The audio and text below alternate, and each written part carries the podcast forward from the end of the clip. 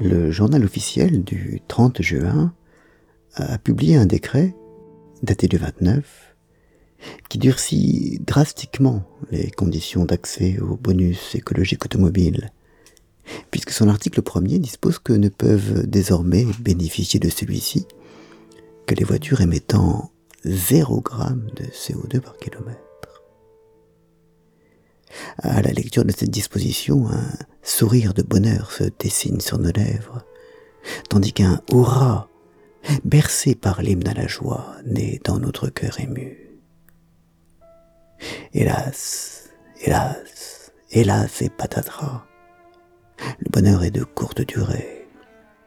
À peine l'œil a-t-il quitté l'article premier qu'il aperçoit l'article 3, où il est précisé que lorsqu'elles sont plus avantageuses, les anciennes conditions d'accès à la prime écologique restent pour le moment applicables. Quel retournement et quelle étrange manière de présenter les choses. On met en avant, en exergue, un objectif ambitieux, difficile à atteindre, et quelques lignes plus loin, de façon détournée et insidieuse, on vide cet objectif de toute substance en expliquant que, transitoirement, on pourra y déroger. J'ai bien conscience des motivations industrielles, économiques, sociales, euh, qui peuvent expliquer qu'on prolonge le bonus écologique actuel. Euh, même s'il serait également concevable d'arrêter de subventionner toutes les voitures individuelles, ce bonus aide sans doute à substituer à des voitures très polluantes des voitures moins polluantes.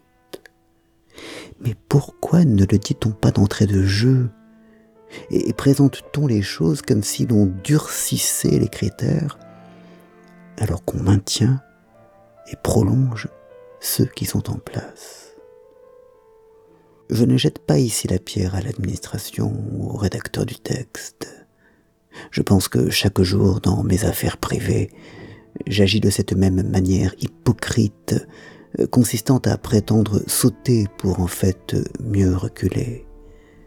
Promis, juré, craché, à partir de demain, je suis irréprochable. Mais du coup, ce soir, je me lâche. Il y a sûrement à cela des ressorts psychologiques profonds, dont le plus important est probablement que nous ne pouvons réellement nous mobiliser que pour des grandes causes, de grands desseins, de grandes querelles, aurait dit le général, et qu'il est donc plus motivant, plus mobilisateur, de te fixer un objectif ambitieux et un peu lointain qu'un objectif proche mais dénué de toute symbolique. Gravir l'Everest ou atteindre le zéro carbone, ça a plus de gueule et enthousiasme plus que gravir la côte de Dammartin ou descendre à 30 grammes. Mais comme cet objectif est plus lointain et qu'on ne prend plus la peine de dessiner les marches permettant d'y atteindre, on prend également le risque de construire un mur infranchissable, une sorte de demain on rase gratis, géant, revenant à ne rien faire.